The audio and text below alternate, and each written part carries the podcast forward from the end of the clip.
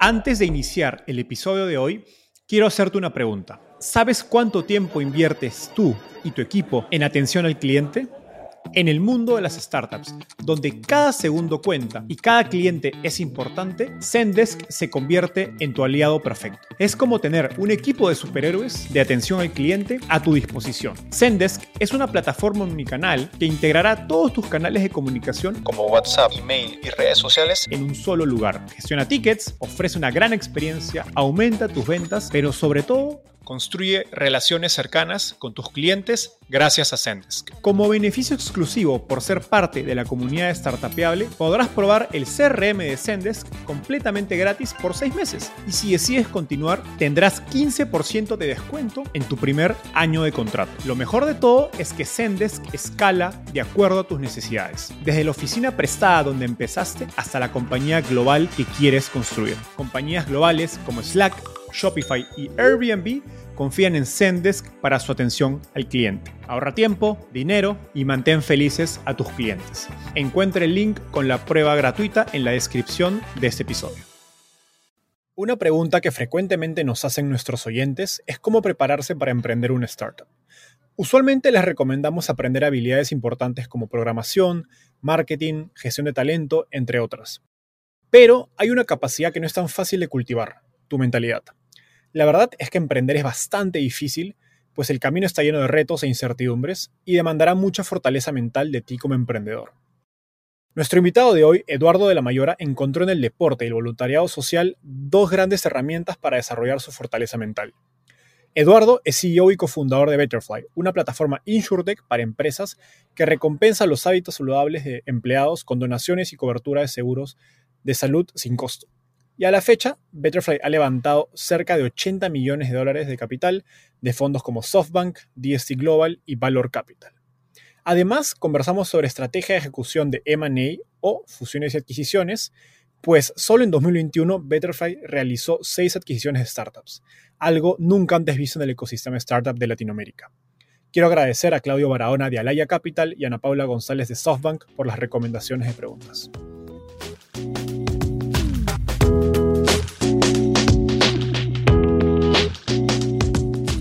Hola, mi nombre es Enzo Cavalier y soy un convencido de que el emprendimiento en tecnología es una oportunidad histórica para resolver los problemas más urgentes de Latinoamérica.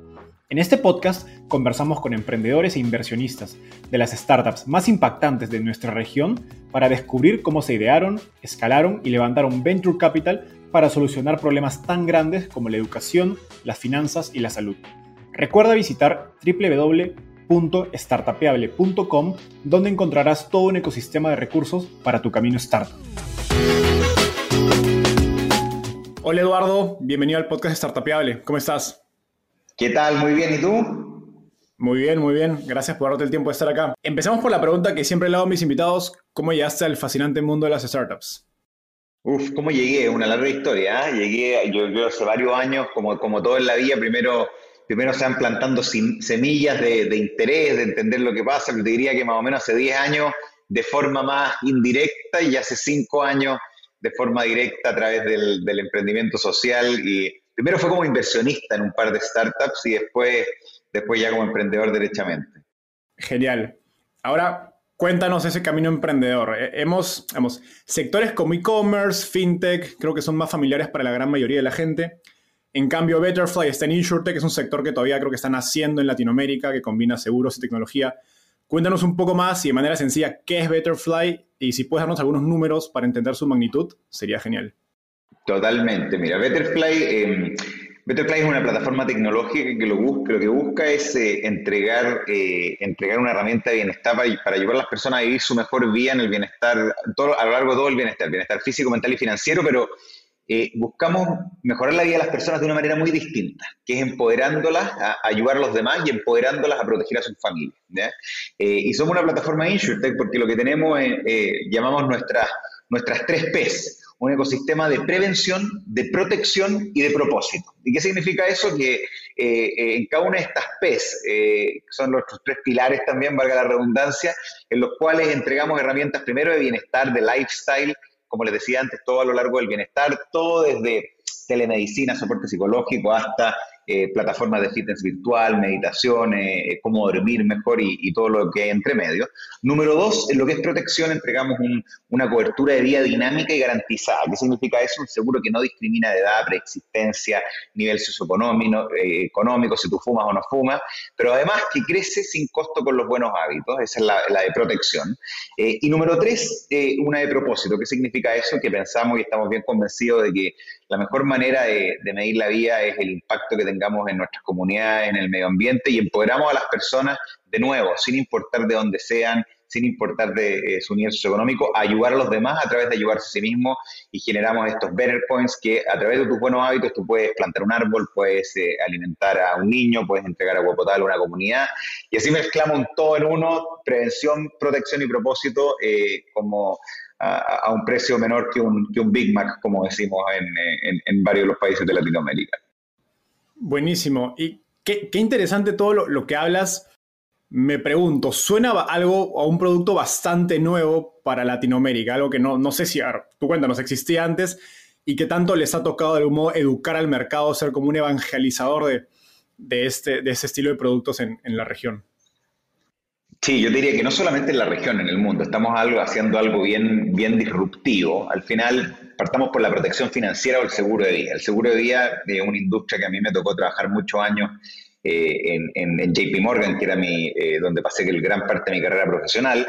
Y el seguro de vida es un producto, los que están escuchando en esta llamada, es un producto que nunca van a usar. Ya por definición es uno de los productos menos tangibles que existen, porque lo compramos y lo usan nuestros hijos o nuestros dependientes, ¿no es cierto? Entonces, no solamente es un producto complejo, caro, pero también no lo usamos. Entonces, eh, es algo, es uno de esos productos que los, americanos dicen, it's a product that gets sold, not bought, ¿no es cierto? Entonces, ese partamos por ahí. Pero, pero el seguro de vida, después yo siempre digo, después de hacer no sé cuántos modelos financieros de valorizar compañías de seguro de vida, uno se da cuenta que el seguro de vida tiene todo que ver con la vida de las personas. ¿Qué significa eso? Que si tú caminas más pasos, si tú eh, meditas más minutos, si tú escuchas música, no solamente vas a tener una vida más feliz, pero una vida más longeva. Y la visión de Betterfly fue decir, chuta, ¿qué pasaría si podemos construir el primer seguro de vida o protección financiera que las personas puedan construir con sus manos y con sus pies en vez de sus billeteras? Y empoderamos a las personas a proteger a los que más quieren. Y usamos el seguro de vida, que es un producto que tú lo compras y está metido en el cajón de tu casa o el cajón de los departamentos de recursos humanos y lo, lo inspiramos en la vida y lo utilizamos para ayudar a cada persona a vivir su mejor vida. Y esa, eso, eso que ustedes escuchan suena muy bonito, suena muy, eh, muy, muy, hace toda la, lógica, pero es algo totalmente nuevo y es algo totalmente, eh, eh, de nuevo, no solamente la región. Entonces, eh, cuando salimos a explicar, eh, ¿no es cierto?, Betterfly, que es este empoderamiento para proteger a los que más quieren y proteger a, tu comunidad y al medio ambiente, obviamente hay mucho de educación, hay mucho de evangelización, pero estamos muy contentos de que, de que esto va, creciendo de una manera que, que no, no, jamás nos imaginamos. Increíble. Ahora, creo que lo interesante en, tu historia es que todo lo que nos has contado conecta mucho con el origen, digamos, de tu historia emprendedora, de eso que te, que te llevó a, buscar generar más impacto. Y bueno, estaba revisando tu historia, eh, creo que es fascinante.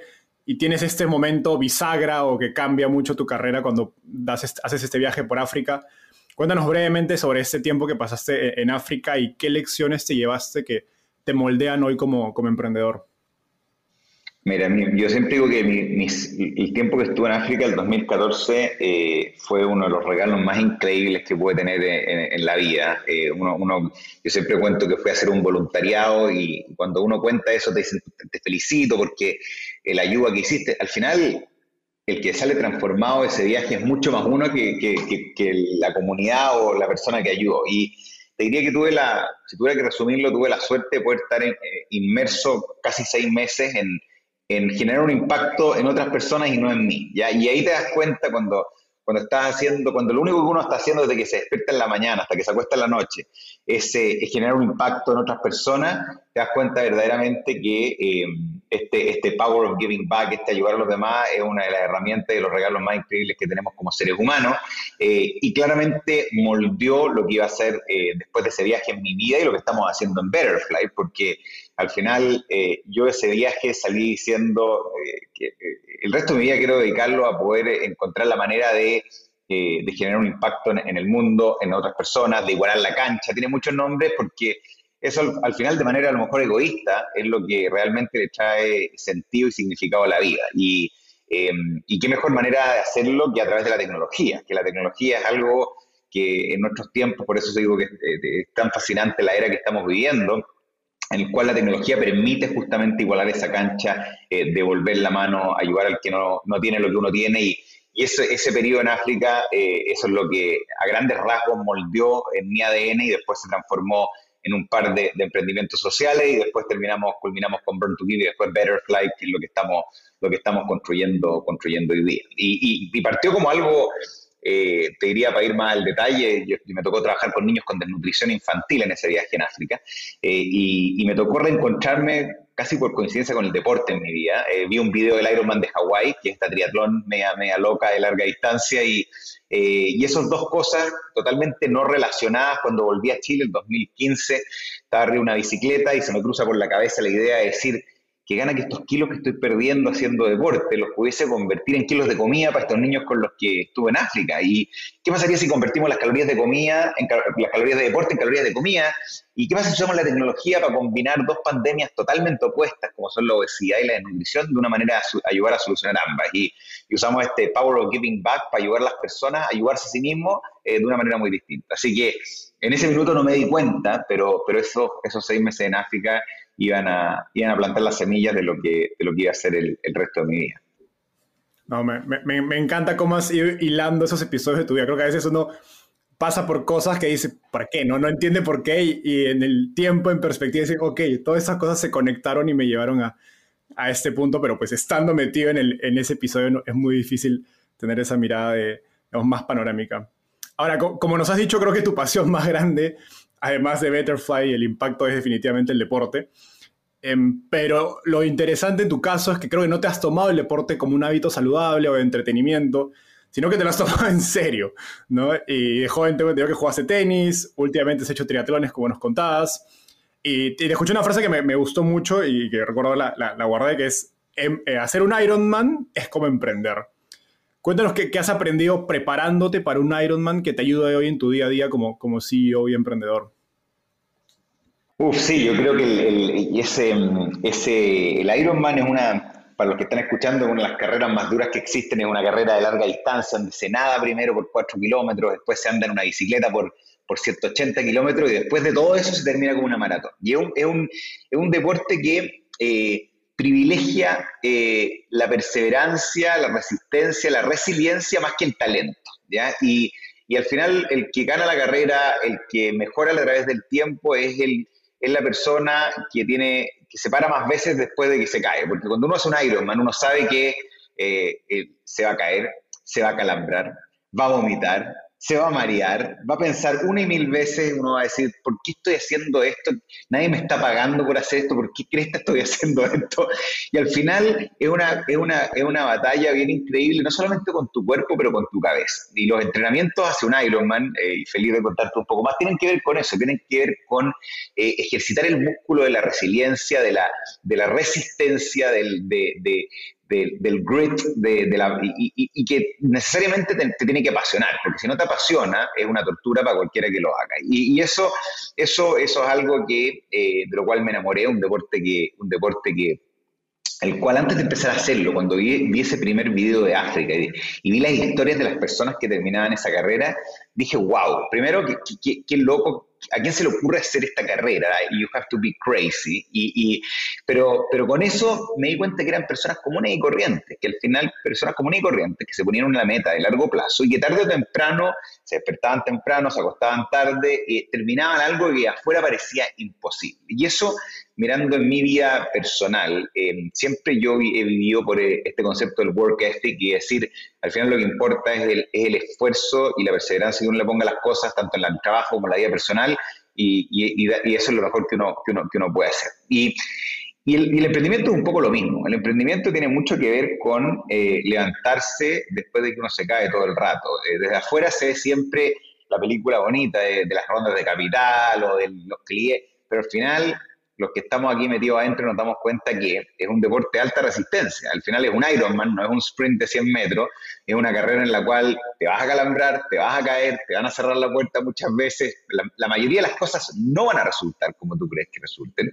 Eh, y esas son justamente las oportunidades en el emprendimiento, no, en el emprendimiento no solamente para pararse, pero para aprender y mejorar lo que uno está haciendo de una manera distinta. Eh, una de las cosas que tiene la diferencia, a mí siempre me preguntan cuál es la diferencia entre una empresa y un emprendimiento, y es bien difícil explicarla, pero yo te diría que la más, la más clara para mí es que el emprendimiento no solamente es un deporte de, alta resistencia y de endurance, si quieres, pero también eh, donde el aprender de los errores en el camino marca el éxito de ese, emprendimiento o lo grande y lo, lo, masivo que puede ser. Entonces, para mí son súper similares. Eh, eh, es otro tipo de músculo que se ejercita obviamente, pero, pero también tiene que ver con estar haciendo algo que te apasiona. Por eso yo siempre, cuando hablo con emprendedores, les digo, aquí la primera página de su pitch deck, eh, cuando estás levantando una serie, una serie A, una serie de semilla, en verdad cualquier serie de capital, es poner por qué están haciendo lo que están haciendo. Porque al final, si tú estás haciendo algo por,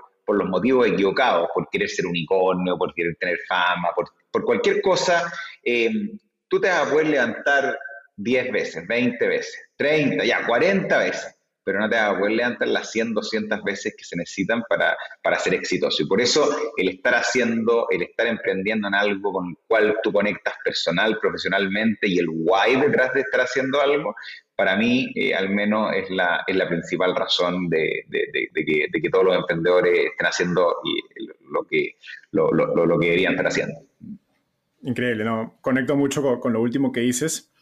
De hecho, te iba a hacer una pregunta relacionada a cómo entrenas em, este grit o resistencia dentro de un contexto de, digamos, de un Ironman, pero justo se conecta perfecto con la siguiente pregunta, así que te la voy a hacer y vas a ver cómo está relacionada. Dos de tus inversionistas, eh, Claudio Barahona y, Ana Paula González de, de SoftBank, coincidieron en que uno de tus superpoderes es tu mentalidad. Creo que los has estado mostrando en la última parte de la entrevista y, me hablaron de pensar en grande, ser resiliente, cuidar mucho tu bienestar mental. Durante todos estos años emprendiendo, ¿cuáles han sido esas cosas que mejor te han funcionado para, digamos, cultivar y cuidar tu mente dentro de todas estas caídas y subidas que pues, nos has estado contando que es emprender? Mira, yo creo que hay, varias, hay varias maneras. Nosotros en Betterfly tenemos un valor, que es uno de los, de los más... Tenemos siete valores por los cuales nos regimos en todos los productos que desarrollamos, las personas que vienen a la compañía, los países que abrimos, los partnerships. O sea, es una cosa bien que tiene que ver con nuestra cultura. Y una tiene que uno es em, a better you makes a better world. ¿Qué significa eso? Que tú tienes que estar bien para poder funcionar, para poder liderar, para poder trabajar. Y si tú estás bien, tú estás feliz, tú estás holísticamente entero, si tú estás mentalmente preparado, todo lo demás funciona muy bien. Y es imposible generar un impacto en tu familia, en tu comunidad, en la empresa que tú trabajas si tú no estás bien. Y, y, todos somos distintos. Y lo primero es a tu pregunta, eh, en, somos todos muy distintos. Y, en el caso mío, por lo menos, a mí para estar mentalmente bien, primero tengo que tener eh, actividad física y deporte en mi vida. Eh, eso, y eso parte muy temprano eh, y eso siempre es súper necesario. Y, yo siempre digo, mira, si no están haciendo deporte, si no se están moviendo, si no están meditando, cada uno sabe lo que tiene que hacer para estar bien mentalmente. pongan eso primero, no, no pongan primero lo que tiene que ver con con, eh, con, el trabajo, porque si no se van a fundir. Y es como cuando uno va en un avión eh, y te dicen ponte tu máscara antes de, ponerle la máscara a los que, a los que, al, que está al lado tuyo, a tu hijo y todo lo demás. Entonces, eh, yo te diría que el, el, punto de vista del entrenamiento es, básicamente estar bien conmigo, es estar, estar preparado para el día a día y, y estar, estar haciendo lo que, lo que me apasiona y lo que me gusta. Ahora, volviendo a tu experiencia haciendo Ironmans. Dentro de la preparación de un Ironman, ¿cómo entrenas esa, ese grit, esa resistencia? Bueno, mira, el Ironman yo siempre digo que son, son, eh, son como cinco disciplinas, no son tres. No, es solamente entrenar el pedalear, el nadar y el, y el, correr. Tiene que ver, hay una cuarta disciplina que tiene que ver con eh, la preparación mental, de poder estar prepararte a, ¿no es hacer cosas que sabes que te van a volver y que you have to overcome. Y la, quinta tiene que ver con la recuperación. Pero enfoquémonos en la cuarta, que para mí es probablemente la cinco la más relevante, que tiene que ver con mantener ese grit y esa perseverancia eh, durante los entrenamientos y también durante la carrera, que creo que son dos cosas que son igual de importantes, ¿ya? Porque el Ironman al final premia a la persona que eh, entrena un año, un año y medio para una carrera, ¿ya? Eh, de forma consistente y constante. ¿Qué significa eso? Que, eh, que uno tiene que estar haciendo cosas bien, bien extremas en términos físicos y entrenando bien, bien duro, pero que la consistencia es muy importante. Entonces, eh, ¿Y la consistencia qué significa? Significa, por ejemplo, cuando yo entrenaba en Boulder, era despertarme todos los días a las 4 de la mañana, era no tomar una, gota de alcohol por, por, por, dos, tres años. Son cosas que eh, al principio generalmente uno puede partir muy motivado y después de unas semanas, unos meses, pues, pero mantenerlo por, por, periodos prolongados de tiempo significa tener eh, un grit y, una, una, una y, y, y sobre todo tener el, el, el, el, willingness a hacer las cosas cuando uno no las quiere hacer, cuando uno dice, chuta, en verdad me tengo que despertar hoy día a las 4 de la mañana de nuevo para ir a nadar. Y eso, eso eh, es súper importante para overcome eso y para tenerlo, para, seguir perseverando, tener claro el why y por qué y cuál es la meta de largo plazo. Entonces eso te diría que eh, es una parte de entender que la consistencia, esos pequeños ese, cada día, cada vez que tú vas a ese, entrenamiento, por muy corto que sea, se va acumulando en el tiempo y es la consistencia y la perseverancia lo que te, lo que te lleva a ser mejor. Eso es lo primero. Lo segundo tiene que ver obviamente con, eh, con poner el cuerpo y la cabeza a niveles al límite. Yo tengo varias cosas media, media, extremas que hice, pero por ejemplo, una cosa que, que, siempre cuento como una anécdota divertida, pero que, y que no recomiendo que hagan esto en la casa, pero yo para preparar eh, por ejemplo, el, el, Ironman de Hawái, que en la maratón uno está corriendo eh, y casi que uno eh, a 40 grados de calor y después de haber pedaleado y todo, em, yo lo que hacía era entrenar, por ejemplo, yo iba a pedalear 6, 7 horas a las montañas de Boulder, después volvía y me subía a una trotadora y por dos horas y media corría en una trotadora escuchando la misma canción en repeat. Y, que, y uno puede decir, ya, pero ¿qué, tiene que escuchar una misma canción en repeat? Bueno, súbanse una trotadora y escuchen por media hora una canción en repeat y van a ver lo que les digo. Después de la, de la media hora, uno no quiere más, no quiere más y decís, pero ¿por qué? Y eso, ese tipo de preparaciones, eh, y como eso tengo varios más ejercicios que hacía, te ayudan a preparar para después eh, en la carrera eh, ese músculo de, la resiliencia y la resistencia y a lo mejor lo que están escuchando dicen, ah, este gallo está realmente loco en lo que está haciendo. Sí, un poquito, pero, pero era, era una de las maneras de preparar sobre todo la cabeza, no tanto la, el cuerpo, porque la cabeza al final del día eh, y el poder hablar con ese dolor cuando uno está ya en la, en la segunda mitad de la maratón en el Ironman de Hawái, poder, poder overcome eso y, seguir avanzando.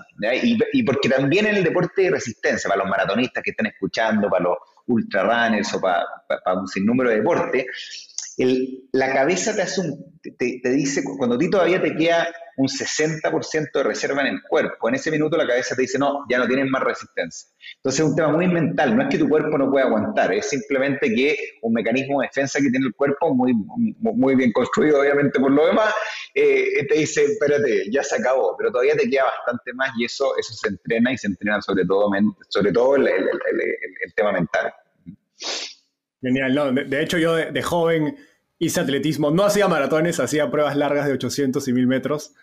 Y sí, recuerdo ese momento que tú dices donde a media carrera tu cuerpo te dice, no, detente, pero le llegas a, como creo que a, dominar el, empujarlo un poco más y es como si volvieras a empezar la carrera, te da como un segundo aire energía porque aún te queda combustible, solo que la mente te está jugando, no, ya no puedes, ya para.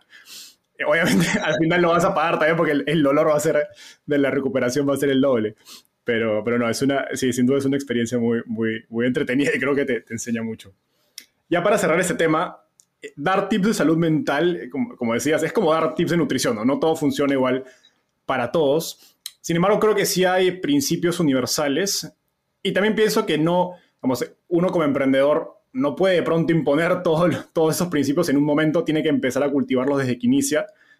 Cuéntanos qué recomendaciones le darías a emprendedores que hoy están empezando eh, para cuidar su salud mental eh, desde el inicio y no esperar a pues, que la compañía esté muy grande, que las cosas se pongan mucho más difíciles para empezar a preocuparse por, por eso. Sí, yo creo que cada uno, todos somos distintos y todo, eh, la salud mental la podemos trabajar de distinta manera. Yo creo que, pero, pero sí creo que hay principios universales que hacen que, que, el emprendimiento y, la, y, mantener la cordura a lo mejor de, en los emprendimientos de alto crecimiento. el primero yo te diría es la gratitud. La gratitud. Primero estar, yo por lo menos me despierto todos los días y digo, eh, me siento muy agradecido de poder estar haciendo lo que estoy, lo que estoy haciendo, el poder tener la capacidad de construir tecnología que va a cambiar la vida de personas, que va a tener un impacto, eso es un regalo. Y cuando tú pones a la... Eh, y creo que cualquier persona que esté emprendiendo tiene ese regalo también, porque el poder estar emprendiendo es un, es un privilegio. Y, eso, eso, la gratitud, creo que uno de, de, las emociones, los sentimientos, como queramos llamarlo, que pone que pone, eh, te pone en un, mindset muy positivo. Y es muy difícil, eh, el, estrés y la gratitud no van de la mano, el, pesimismo y la gratitud no van de la mano. Entonces, cuando uno está eh, intrínsecamente agradecido por lo que está haciendo todos los días, eso, eso te ayuda a mejorar o a tener un bienestar mental muy, muy, te diría, en otra categoría y es universal no conozco a nadie que sea muy agradecido y que al mismo tiempo esté enojado. Es, son cosas, y eso, y eso el emprendimiento de por sí, eh, para mí es un regalo. Eh, y, esa manera de mirarlo, eh, y entre mejor te va, más agradecido uno tiene que estar. Y, con el agradecimiento obviamente viene, viene ¿no es una gran responsabilidad también de poder hacer lo que uno está haciendo. Entonces, si tuviera que dejar con una cosa, es la gratitud. La gratitud y, y entender que estamos eh, que, los que estamos emprendiendo somos unos, unos afortunados, privilegiados, y, eso, eso creo que es, partir por ahí. Me encanta, me, encanta la, creo que la conexión lógica que has hecho entre estar agradecido y, y las emociones que te genera. Ahora, Eduardo, me gustaría cambiar de tema totalmente, pasar de mentalidad para emprender, de wellness, de salud mental, a un tema un poco más aburrido, digamos, que es eh, M&A, estrategia de ejecución de M&A pues trabajaste, como nos dijiste al inicio, 12 años en, JP Morgan en Nueva York, justamente como banquero de inversión especializado en fusiones y adquisiciones, eh, enfocado en Latinoamérica, si no me equivoco. Y pues hace unos meses eh, Betterfly hizo seis adquisiciones en muy poco tiempo, que creo que es no visto en el ecosistema de startups, al menos en Latinoamérica. Em, así que, definitivamente, como dicen en Estados Unidos, tenía que pick your brain acerca de, de, M&A, porque no todos los, em, no muchos emprendedores comparten esta, creo que este set de habilidades. Así que esto, me puse a revisar las seis startups que adquirieron y creo que se trata de compañías bastante diferentes, al menos desde una mirada muy lejana. Entonces, cuéntanos cuáles fueron las razones estratégicas para adquirir esas startups y cómo encajan con la visión de, de Betterfly. Totalmente. Eh, bueno, y partí diciendo que a lo mejor el M&A que hicimos eh, contraintuitivamente tiene mucho menos que ver con mi background de M&A, que obviamente sí algo, algo, algo afecta, pero tiene más que ver con eh, la claridad que tenemos en Betterfly del propósito que tenemos, de la misión, de la visión y hacia dónde vamos. ¿ya? Y yo siempre digo que cuando uno tiene eh, un propósito claro y sobre todo ese propósito social, eh, uno se va encontrando en el camino con personas, con organizaciones que quieren ser parte de esa misión, que quieren ser parte de ese propósito y que casi por obra de magia, y esto es bien increíble, el, mundo, el universo te va conectando con estas personas, con estas, con estas organizaciones. Y, en la mayoría de los casos es talento increíblemente, eh, increíblemente diverso de distintos países, que, Betterfly vamos a terminar el año con casi 500 personas en, 13 eh, nacionalidades, eh, en distintos países de la región, en Estados Unidos, y eso ha sido porque porque tenemos una, una, visión, una misión, un propósito social súper claro que atrae un cierto tipo de talento eh, y que tenemos el privilegio y la suerte de tener a bordo. Pero al mismo tiempo, como trae el talento, trae, tú te encuentras en el camino con organizaciones que comparten ese propósito, comparten ese, esas ganas de misión. Y hay muchas veces que en ese camino hace más sentido unir fuerzas que hacerlo por, por separado. Y en ese camino nos encontramos un tiempo atrás eh, con, con, algunas de estas empresas, eh, eh, especialmente con, con Kunder acá en Chile con SharePay en, en Brasil, em, las cuales si bien están en la industria fintech, fintech ambas hace, hace ya varios años, te diría lo más relevante es que compartían ambas casi de una manera bien increíble el propósito social por el cual esos fundadores, esos cofundadores de cada una de estas estaba haciendo lo que estaba haciendo. Y la conversación en ese minuto fue, a ver, ¿podemos hacer una alianza comercial? ¿Podemos hacer una alianza estratégica? ¿O podemos hacer un matrimonio y unirnos eh, completamente? Y en ambos casos, eh, y bueno, y después con las otras compañías que siguieron, la respuesta fue unámonos porque si, si nos unimos, la suma, la suma de las partes va a ser eh, significativamente mayor que las partes separadas. Entonces, primero era ese alineamiento estratégico de la visión y propósito. Número dos, eran productos, eh, empresas, eh, equipos que estaban desarrollando productos que nosotros o estábamos ofreciendo o queríamos empezar a ofrecer en el futuro más cercano. Entonces, algunos de ellos, por ejemplo, lo que es Earn Wage Access, que es adelanto de salario, que fueron dos de las seis compañías tanto en Brasil como en Chile, algo que nosotros estábamos empezando a desarrollar en Betterfly y esta era una manera de acelerar el desarrollo y eh, con equipos que llevaban haciéndolo por, varios años en ambos países. Después el equipo de Kunder, una plataforma tecnológica para eh, un equipo de, soft, de, producto y software y tecnología eh, muy, muy grande y que nosotros teníamos, íbamos creciendo mucho el equipo de tecnología. Después nosotros estábamos desarrollando una billetera virtual y también estaba JPay. Entonces, toda esta, todas estas compañías eh, te diría, eh, el racional detrás tuvo que ver con, eh, obviamente, una, visión estratégica de los productos, lo que queríamos hacer, pero lo que lo hizo tan rápido a lo mejor y tan, tan explosivo y tan, tan llamativo para la comunidad startup y para todo, le decir, chuta, ¿cómo hicieron seis transacciones de Money en, en tan poco tiempo? Bueno, tenía que ver con que los fundadores, los cofundadores, los equipos de esas compañías conectaban con, con propósito y, y, la cultura que estábamos construyendo en, en, en Betterfly. Buenísimo. Pero creo que lo, más usual, eh, como dices, y, por eso mismo es sorpresivo, es que lo, más frecuente es ver a startups desarrollar su producto y expandir el negocio de manera interna. Guíanos un poco por el proceso de, evaluación bajo el que dices, ok, voy a adquirir una startup en lugar de continuar eh, desarrollando el producto a nivel interno o incorporándolo a través de, partnerships. Como dices, una opción es mejor que, que la otra. Mira, al final es un tema de velocidad, al final es un tema de velocidad y decir, eh, eh, nosotros estábamos creciendo y estamos creciendo tan rápido en los distintos mercados que estamos operando que al final eh, era, era, una pregunta de construirlo in-house y tomarnos un tiempo, que es totalmente factible, o acelerar el desarrollo interno para poder salir antes con ese producto al mercado, el mercado. Y la pregunta ahí uno tiene que hacerse es, bueno, ¿vale la pena acelerar, ¿cuánto cuesta acelerar esto de una manera importante?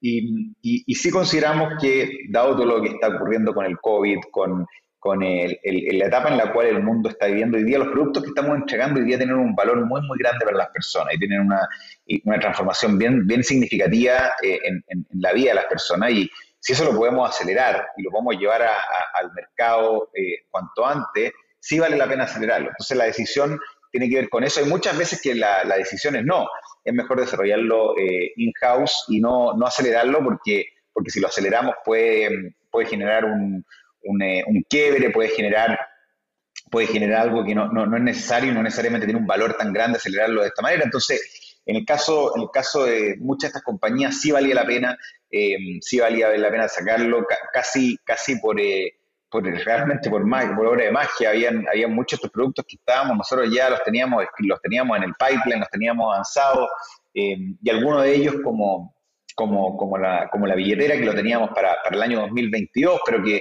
a fines de este año ya empezamos, el año 2022, eh, empezamos a, desarrollar y a, integrar con, con, todo el equipo de Kunder. Genial.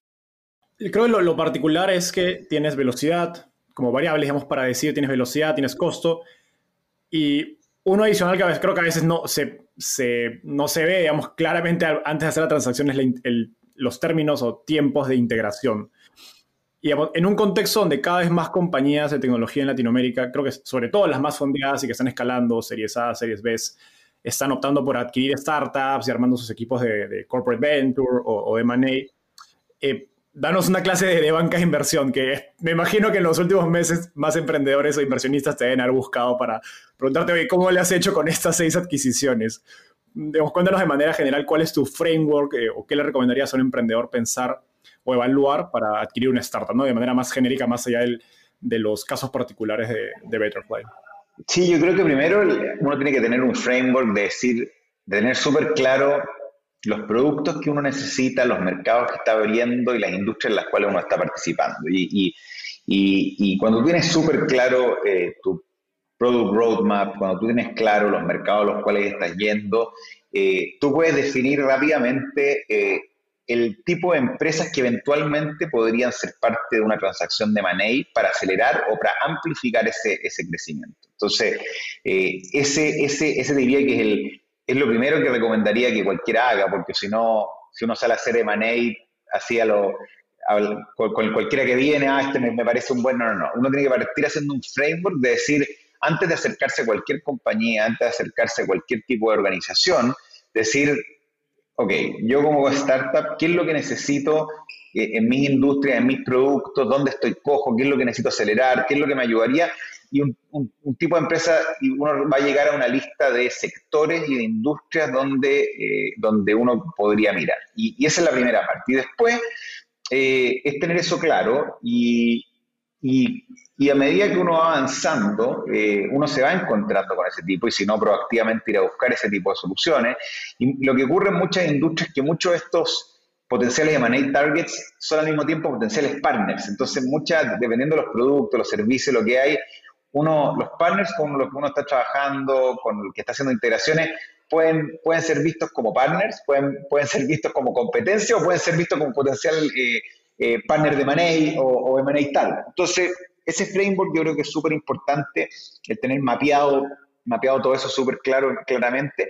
Y después está la pregunta a lo mejor que tiene que ver con la estructuración. ¿Cuál es el tipo de, transacción que uno, puede, uno, quiere hacer? y ahí te diría, sin entrar en mucho detalle, pero hay dos tipos de transacciones a grosso modo. Una transacción en la cual eh, tú quieres comprar la compañía por los activos, por eh, el producto que está teniendo simplemente y, hacer un plug and play, eh, y en lo cual generalmente lo que se recomienda es un, es un cash offer más que un stock offer, porque quieres los activos o los productos, o los otros, como son el caso de las que hicimos nosotros, que en verdad lo que más quieres es al equipo, a las personas que están detrás, obviamente los productos y la tecnología, y eso al final tú quieres que esas personas y esos equipos sean parte de tu misión, de tu propósito, y ahí la estructuración eh, tiene menos que ver con un cash offer, si bien tienen esos componentes, pero tiene que ver con eh, que ellos sean parte de, tu compañía y, subirlo de esa manera. Entonces ahí ya hay un sinnúmero de estructuras en las cuales se, pueden, eh, se puede ahondar, pero pero yo diría que ese es el framework más, más relevante. Ahí también cada startup es muy particular, hay algunas que tienen más caja, hay algunas que no tienen caja, entonces eh, eso, eso al final tiene que ver con cómo una estructura la, la, transacción. Genial. Creo que el segundo caso son los, los, los acquihires, ¿cierto? ¿A eso te refieres? Es que no, porque los acquihires tienen que ver con, generalmente, con comprar simplemente los equipos en una fábrica de software. Eh, hay, otras, hay otros casos en los cuales tú puedes comprar eh, compañías eh, que operativamente están creciendo, tienen equipos también, pero te interesa mucho que el equipo que está detrás sea parte de tu equipo, no solamente el producto. Entonces, yo creo que el acquihire tiene muchas definiciones, pero el acquihire es solamente el equipo que, compra una fábrica de software a lo mejor y que, la fábrica, y que el equipo venga a desarrollar otro producto. Eh, y, yo creo que hay una, hay, una, hay una categoría entre medio en la cual tú te interesa el talento humano que hay detrás de los equipos y también los productos que han desarrollado para poder incorporarlos en tu, en tu, en tu solución. Buenísimo.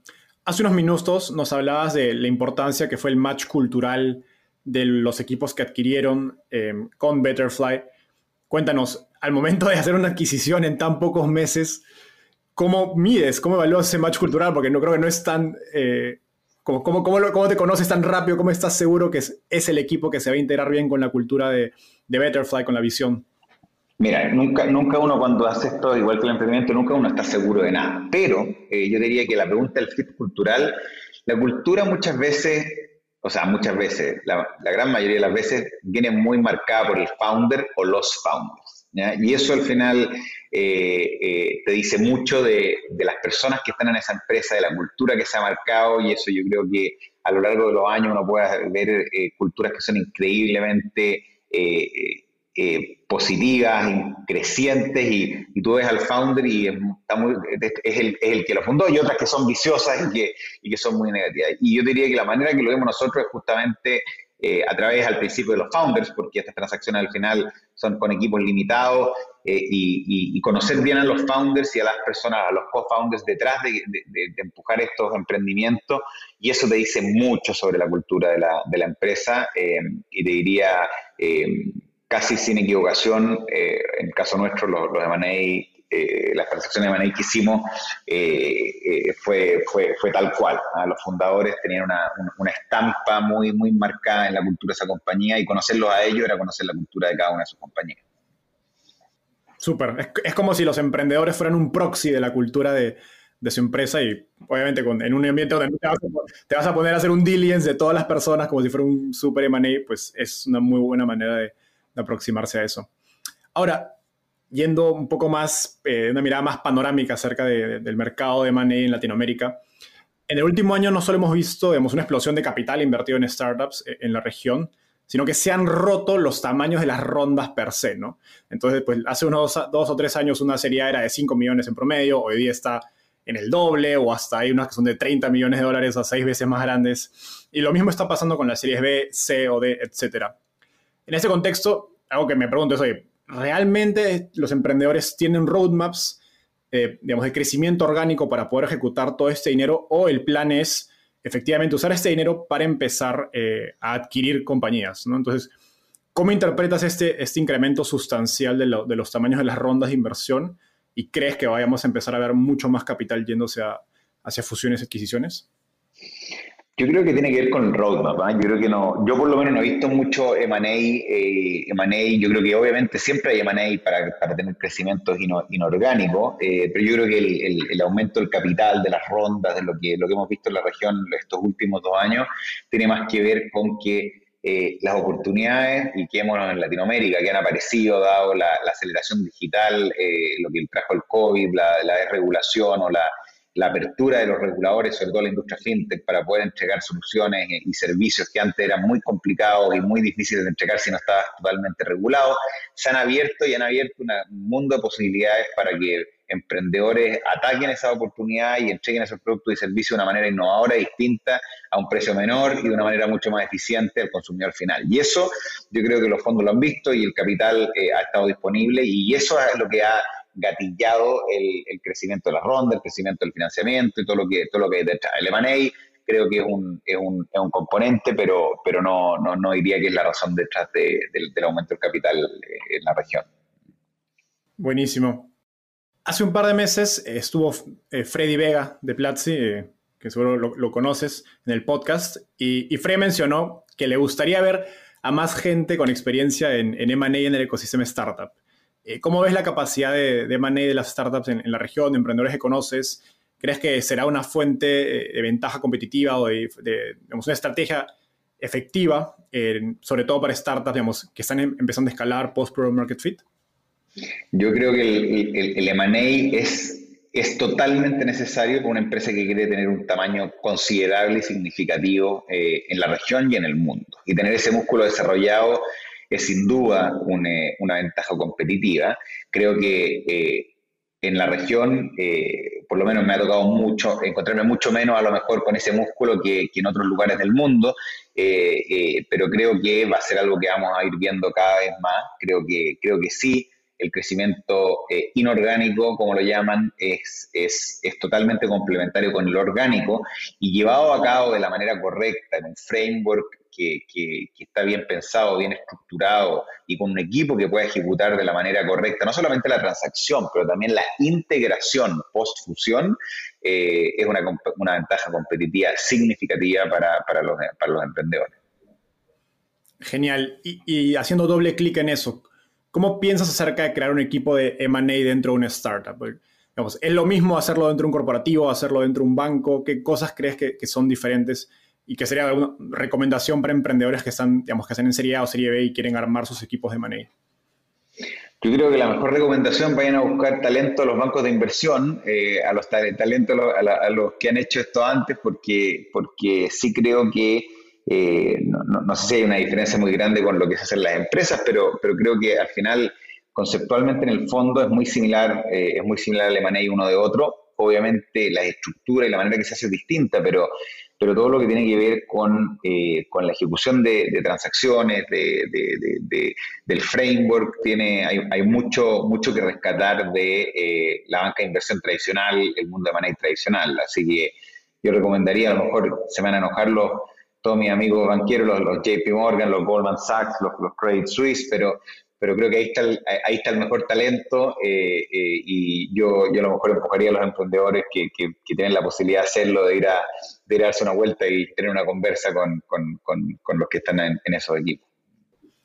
Bueno, lo interesante es que cada vez más gente, analistas, asociados, eh, digamos, VPs de bancos de inversión se están yendo a trabajar a, a, a startups, así que sí, creo que, creo que los bancos Incluso creo que en Estados Unidos ya están como que teniendo problemas para reclutar talento, porque pues las startups también son una oportunidad muy, muy interesante de, desarrollo profesional. Así es. Eduardo, llegamos al segmento final de la entrevista. Este segmento se llama Ronda de Tweets. Básicamente te voy a hacer una pregunta y me tienes que responder en lo que te tomaría escribir un tweet, es decir, menos de un minuto. ¿Estás listo? Vamos. Vale. Estoy viajando de Ciudad de México a Santiago de Chile. ¿Qué libro debería leer y por qué? Deberías leer, eh, uf, qué buena pregunta, ¿eh? déjame ver, a ver, a ver, a ver, a ver, de, Ciudad de México a Santiago de Chile. Em, yo diría que hay que leer un libro de, eh, hay un libro, se me olvida el nombre, eh, lo voy a, se me va a acordar en un segundo, pero tiene que ver con una persona que recorrió Chile de Arica Punta Arena, del, del, sur al norte, y fue parando en cada uno de los pueblos conversando sobre sobre la cultura, sobre lo que los motivaba, sobre lo que los hacía distinto y cómo ellos veían el mundo. Eh, y al final de ese recorrido llega a una conclusión de que si bien eh, hay una diversidad muy grande del tipo de persona que había de un lugar a otro, al final compartían este sentimiento de eh, orgullo nacional, de la, de, la, materia prima, de cómo veían el mundo y nada, ese, no me acordar el nombre, pero ese, ese libro te lo, te lo recomendaría. Qué bonito. No, al final te, hacemos follow-up para que nos des el, nombre y lo ponemos en las notas del episodio. Ahora sí, ¿qué te gustaría cambiar del mundo de las startups en Latinoamérica? ¿Qué me gustaría cambiar? Eh, no sé si mucho. Lo que me gustaría es que siga llegando, siga llegando capital a la región, siga llegando más talento eh, más talento se, va, se, empieza a mover del mundo tradicional al mundo de startups. Necesitamos mucho más emprendedores, necesitamos mucho más soluciones y estamos recién en, el, en, el, comienzo de lo que creo va a ser una revolución eh, eh, tecnológica en, Latinoamérica y, nada, los que estén escuchando esto y, todavía no se hayan dado el salto, que este es el minuto. Totalmente de acuerdo. Finalmente, ¿quién es un emprendedor o emprendedor en Latinoamérica al que crees que debería entrevistar y por qué? un emprendedor, emprendedor en Latinoamérica, eh, quería entrevistar, deja de pensar en alguien que no sea tan conocido, porque esos son los más, los más, los mejores casos. Eh, mira, eh, hay un emprendedor que conozco hace muchos años y ya tiene un modelo totalmente distinto de negocio al que tengo yo, pero tiene, tiene, está haciendo lo que está haciendo por, por la misma motivo a lo mejor que le estoy haciendo yo y por el propósito social. se llama Hanan Nuts de Keylog, el CEO y fundador de Keylog. Y a él, a él yo creo que debería entrevistar. Increíble. Oye, Eduardo, muchas gracias por estar acá. Me ha sido un gustazo conversar contigo. He disfrutado mucho la, la charla. Pueden seguir a, Eduardo en Twitter como arroba de la mayora, eso es con doble L y G. Igual le dejo el, el, el nombre en, las notas del episodio porque es medio complicado, pero súper. Eduardo, un gusto. Nos vemos. Un gusto eso. Muchas gracias. Un abrazo. Chao, chao. Igual, abrazo. Bye.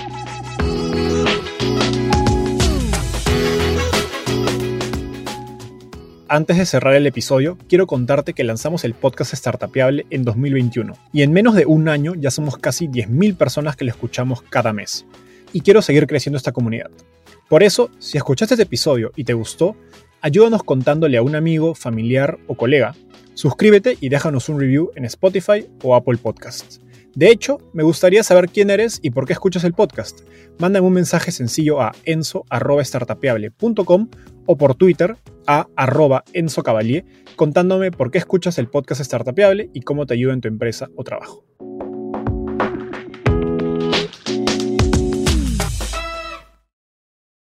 Este es un podcast producido por Explora.